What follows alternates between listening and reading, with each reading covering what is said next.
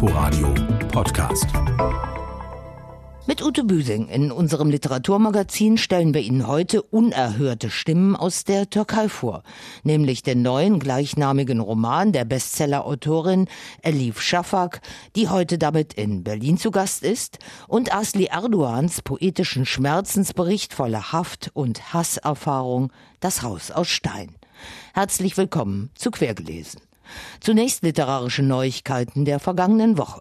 Der vom Deutschen Literaturfonds vergebene und mit 30.000 Euro dotierte Kranichsteiner Literaturpreis geht an Nora Bosson.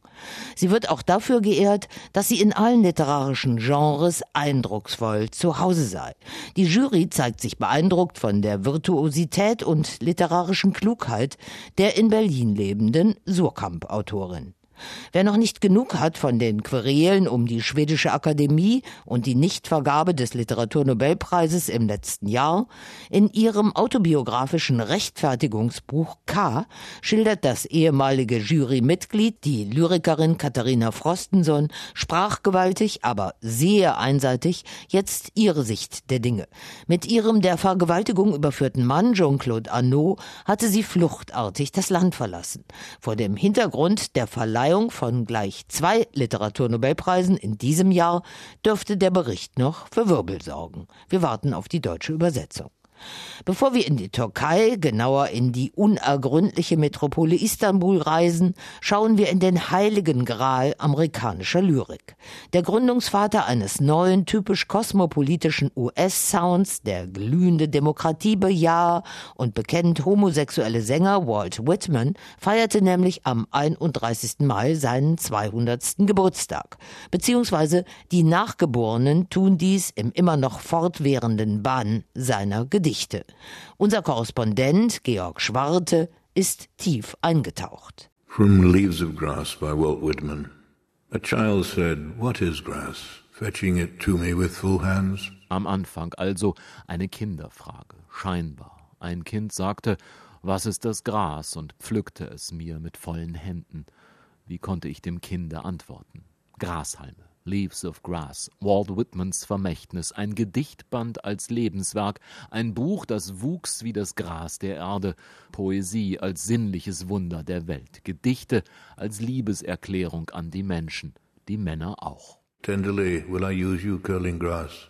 It may be you transpire from the breasts of young men. Er liebte die Männer, die Menschen, die Welt und ihre Wundersprache so zärtlich, dass sie weinen lässt, so revolutionär anders damals, 1855, als er die erste Ausgabe in Brooklyn herausbrachte, zwölf Gedichte lang, Leaves of Grass. This grass is very dark to be from the white heads of old mothers. Grashalme der Einband des Buches, ein dunkles Grün, golden kleine Titelbuchstaben, Buchstaben, aus denen Wurzeln, Farne, Blätter sprießen. Caroline Vega von der New York Library, die gerade 200 Jahre Walt Whitman feiert, steht in der Ausstellung vor der Erstausgabe des Buches das zum heiligen Gral amerikanischer Lyrik werden sollte. Hier sein Name ist nirgendwo auf der Titelseite, aber hier ist sein Foto. Er steht dort, die Hand in die Hüfte gestemmt, das Hemd offen, der Hut keck in den Nacken geschoben, ein sehr ungewöhnliches Titelbild für ein Lyrikband jener Zeit. Das Foto seiner selbst sinnliche Botschaft eines Dichters, der seiner selbst sehr sicher war und es der Welt so sagte: Walt Whitman, ein Kosmos, von Manhattan der Sohn, ungestüm, fleischlich, sinnlich, essend, trinkend und zeugend. His poems do definitely explore sexuality and he definitely had boyfriends and great. Das Wollen, das Begehren, die Lust, er breitete die Sexualität aus in Bildern seiner Sprache, hatte Liebhaber und große Lieben, sagt die Kuratorin über Walt Whitman. Der Vater, später ein Trinker, düster, die Mutter aber sah stets die Sonne, das Gute, das Schöne, so wie er. Druckerlehrling, Journalist, Laufbursche, Sanitäter im Bürgerkrieg, Dichter, Nationaldichter, gar einer, der seinen Aufstieg dorthin plante und betrieb. Emerson, der amerikanische Naturphilosoph und Dichter, schrieb nach Erscheinen der Grashalme jene Zeilen, die zum berühmtesten Brief der amerikanischen Literaturgeschichte wurden. Indeed, it's um, yeah one of the most famous letters in literary American literary history. Ich grüße Sie am Beginn einer großartigen Karriere, schrieb Emerson. Whitman kopierte den Brief, legte ihn all seinen Büchern bei, druckte ihn in der nächsten Ausgabe, vermarktete den Ritterschlag. Er wusste, wie das geht. And he is no stranger stranger to publicity. I think I could turn and live with animals. They are so placid and self-contained. Seine berühmten Zeilen. Ich glaube, es fiele mir nicht schwer, unter Tieren zu leben. Sie sind so still und genügsam wie die Grashalme. Zwölf Gedichte am Anfang, als er 1891 krank und alt die neunte, die sogenannte Sterbebettausgabe in Händen hielt, waren daraus 400 Gedichte geworden. Ich mache Worte singen, tanzen, küssen, sagte er einst und glaubte, dass jeder Grashalm nichts Geringeres sei als das Tagwerk der Sterne. Nicht geringer als die Tiere. Keines beugt vor seinen Artgenossen das Knie, auch nicht vor irgendeinem, der seit Jahrtausenden tot ist. Die deutsche Übersetzung Walt Whitman Grasblätter von Jürgen Brotschan liegt im Hansa Verlag vor. Und jetzt in die Türkei nach Istanbul. Da lebt die Bestsellerautorin Elif Shafak zwar seit langem nicht mehr, sondern in London. Und nach dem gescheiterten Putsch gegen Staatschef Erdogan fürchtet sie auch Repressalien gegen sich, also die Reise dorthin. Aber sie bleibt Handlungsort ihrer Bücher, Inspirationsquelle ihrer multiethnischen, multiperspektivischen Romane, die immer auch ans Herz gehen. Über diese durchgeknallte alte, weibliche Stadt, schreibt sie jetzt, Istanbul war eine Illusion, ein misslungener Zaubertrick, ein Traum, der nur in den Köpfen von Haschischessern existierte. Denn in Wahrheit gab es kein Istanbul, sondern viele Istanbuls, die immer in dem Wissen, dass am Ende nur eines überleben würde, miteinander stritten, konkurrierten und kollidierten.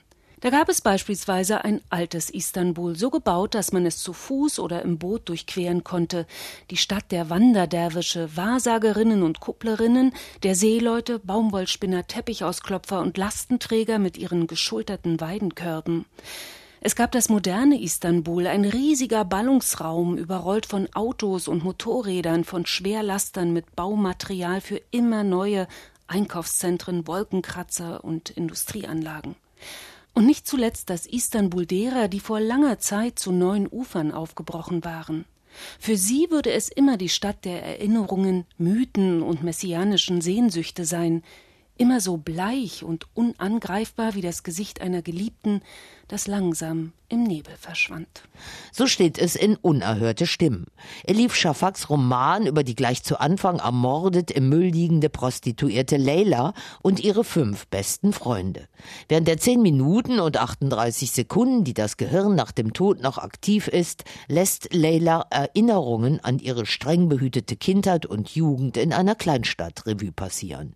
Sie rekapituliert den sexuellen Missbrauch durch den Onkel, Zwangsverheiratung und Flucht in die Straße der Bordelle im alten Istanbul, ihre große, kurzzeitig rettende Liebe zum trotzkistischen Studenten Dali und das neue alte Elend der Prostitution nach seinem frühen Tod.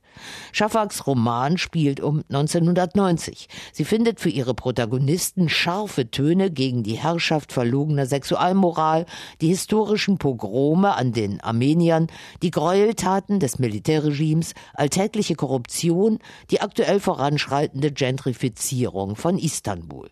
So politisch habe ich Elif Shafak jedenfalls noch nicht gelesen. Dabei bleibt sie gleichzeitig poetischen Formulierungen nahe an den Gedichten des Sufi-Lyrikers Rumi verpflichtet. Und ihr gelingt es eben wieder, Gestalten am Rande der Gesellschaft, die titelgebenden im doppelten Sinne unerhörten Stimmen zu geben. Fast jeder Tote auf dem Friedhof der Geächteten war auf seine Weise ein Außenseiter.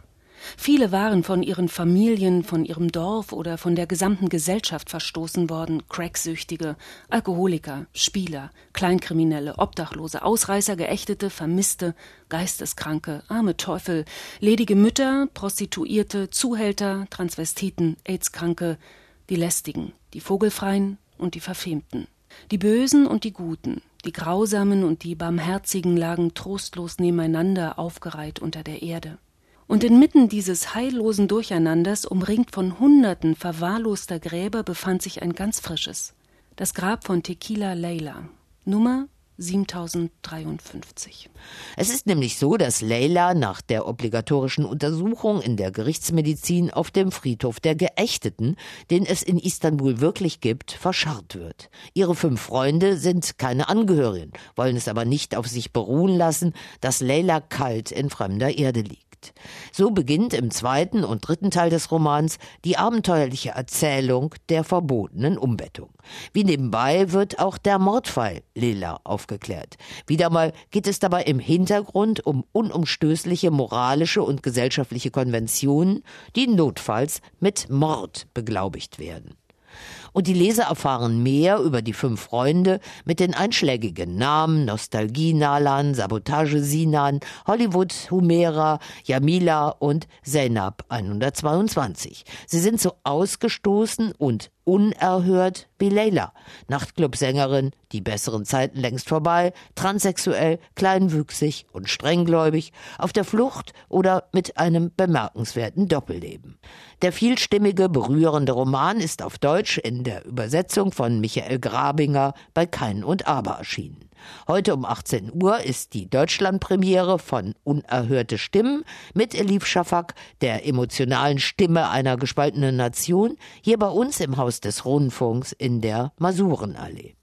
Ebenfalls im Exil, in ihrem Fall in Frankfurt am Main, lebt die 1967 in Istanbul geborene türkische Schriftstellerin Asli Erdogan seit zwei Jahren. Sie wurde im Zuge der Verhaftungswelle nach dem gescheiterten Militärputsch gegen Präsident Erdogan festgenommen. Ihr noch immer nicht beendeter Gerichtsfall machte Schlagzeilen. Auch wir haben immer wieder darüber berichtet.